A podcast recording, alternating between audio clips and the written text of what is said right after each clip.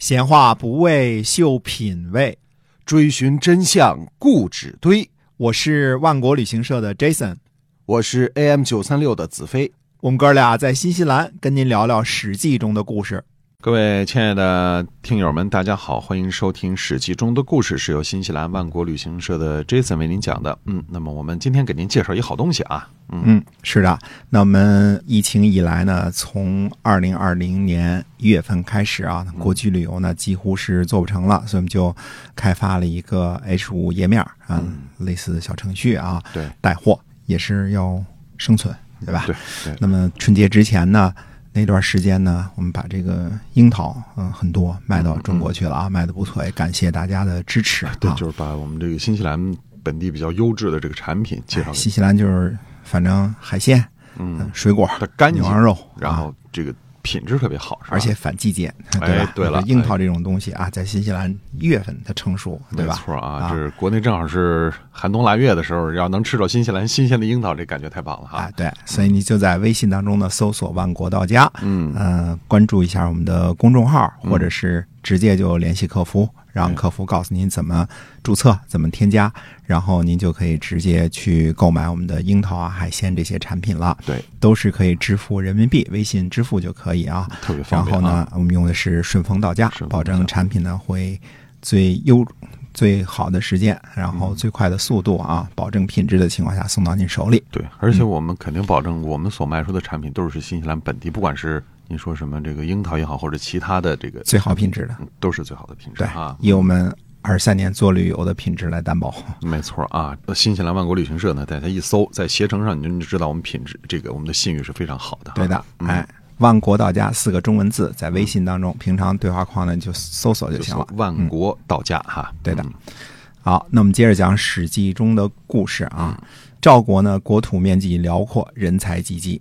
今天要说一说呢，是赵国晚期的大将李牧。那据说李牧是战国四大名将之一哈。哎，是有这么一种说法儿。李牧呢是守卫边境的将领，驻守代郡、雁门关。呃，代郡呢就是今天的我们说大同、玉县、张家口画个三角儿，这就是代啊，这个大的代国或者代郡就是这个地方啊，是抵御北方游牧民族的前线。《史记》中记载说呢，李牧自己呢设置官吏，收的租子呢都不进入库赋。呃，而是作为供养士族的费用。看来李牧的权力还是挺大的，对对吧？有点像这个明末的这个关宁铁骑这种感觉啊。嗯这个，呃，你得有钱才能养兵的，没对错吧？这个啊，所以他有一些个变异的措施呢，可以自己处置钱财。啊，咱不需要上交国家了哈。哎，对，每天呢都会杀几头牛，嗯慰劳士兵。李牧呢熟悉骑射，嗯、非常谨慎的安排烽火，多多使用间谍，对战士呢非常优待。这整天有牛肉吃，日子应该过得不错哈。哎，李牧和属下约定呢，匈奴来抢东西，就回来防御守护，呃，有私自抓捕敌人的斩。所以李牧只是防御，并不是积极出战吗？对，每次匈奴来犯呢，战士就点起烽火，他就防御守护，不敢和匈奴交战。这样呢，过了好几年也没有丢失土地和人民。但是匈奴呢，以为他怯懦，就是赵国的士兵呢，也认为他怯懦。嗯，赵王就责让李牧，但是李牧呢还是我行我素。赵王一生气，就让人代替李牧把他召了回去。啊，那新的将军肯定就是新气象，应该打仗很勇敢啊。当然啦，新将军来了就是不一样啊，嗯每次匈奴来了都出战，因为前任就是因为不打仗被撤职的嘛，嗯哪里还能老样子啊？那是来抢东西还不揍他，哎，仗是打了，就是没打赢。 那真啊是结果呢，人民和土地呢丢失了很多，呃，边境上呢也不能放牧了。啊。所以不是揍别人，是挨揍了，是吧？哎，对，因为代郡应该是赵国的马匹的主要出产的地方嘛，对对吧？那地方放牧嘛，对吧？嗯现在张家口也是大牧场啊，坝上草原。嗯，于是呢，这赵王呢又想重新启用李牧。李牧呢虽然不打仗，但是土地和人民没丢失啊，边境上还能正常放牧，提供牛马。比较起来呢，还是李牧比较管用，是嗯吧？那么，可是李牧呢杜门不出，说得病了，得养病。嗯？嗯，赵王呢就强迫他说不许得病，赶紧办差， 不让啊上班儿小兵啊，上班儿 嗯。李牧说呢，如果非要用我，那就还和以前一样。赵王呢就答应了，那么这次李牧有什么改变吗？没有，还跟以前一样。不过匈奴呢也抢不到什么东西啊啊，还是呢点烽火嗯防守这套啊。那么匈奴和赵国人呢都认为李牧胆怯，可是战士们呢整天被养着呢，都想为国效力了。嗯，于是李牧呢就精选了一千三百乘战车、一万三千匹马，拿百金俸禄的勇士五万人、箭手十万人，教给他们如何打仗。嗯，然后呢，人民和牲畜呢就随便放牧。那匈奴呢小股部队来侵犯呢，就假装打不过，并且呢丢失了几千人。单于听说之后呢，就带领大批人马来犯。啊，所以呢，这个是诱敌之计是吧？哎，对了，嗯现代人我们一看就看懂了，对吧？嗯这个故意示弱啊，李牧呢摆了很多珍奇的这个阵法啊嗯，非常稀奇古怪的阵法，哎，张开左右两翼攻击，打破匈奴，杀了十万人，嗯灭了好几个部落。单于呢逃走之后十多年，匈奴都不敢靠近赵国的边城。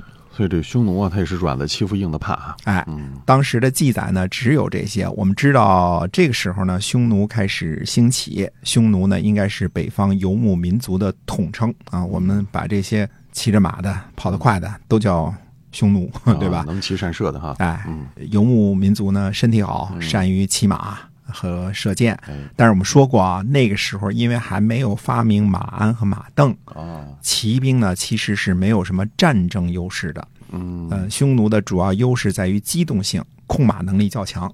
知道这个，有些人是非常厉害的嗯啊，在古代的时候，游牧民族也都是控马能力非常强。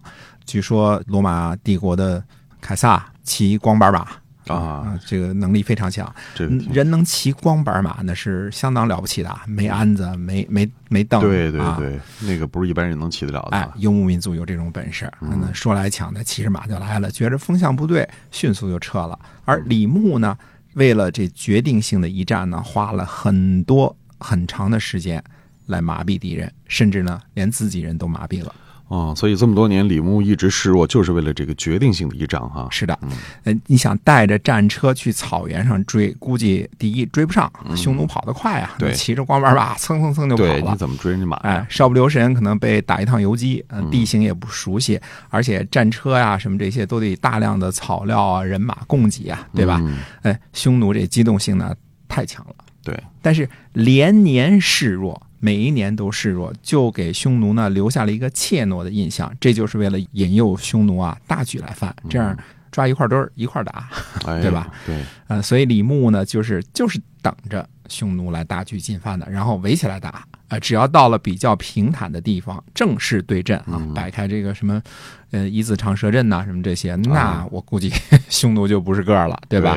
这骑兵呢，肯定打不过车兵，嗯呃十几万人呢，想跑就没那么简单了，对跑不掉就只能被杀了。嗯，所以李牧呢，对于彼此双方的优势和劣势考虑的非常的清楚，而且设定了常年的这么一个计策，最后能够呢一战而打胜，这一仗呢就能顶事儿十好几年。嗯，所以你看，这身体好比不上脑子好，匈奴就是败在没有文化。哎，对的，哎，赵国的土地呢位于山西和河北的北部，从太原一直到邯郸，狭长的一条啊。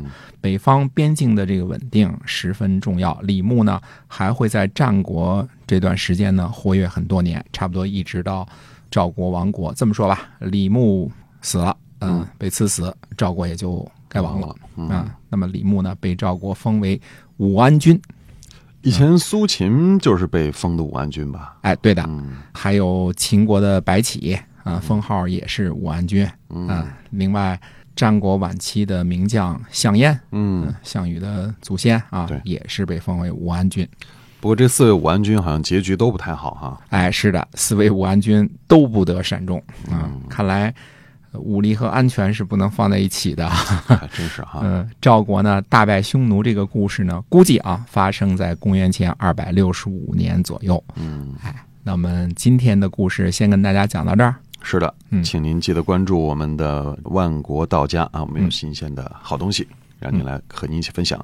我们是由新西兰万国旅行社的 Jason 为您讲的，我们在下期节目再会。再会。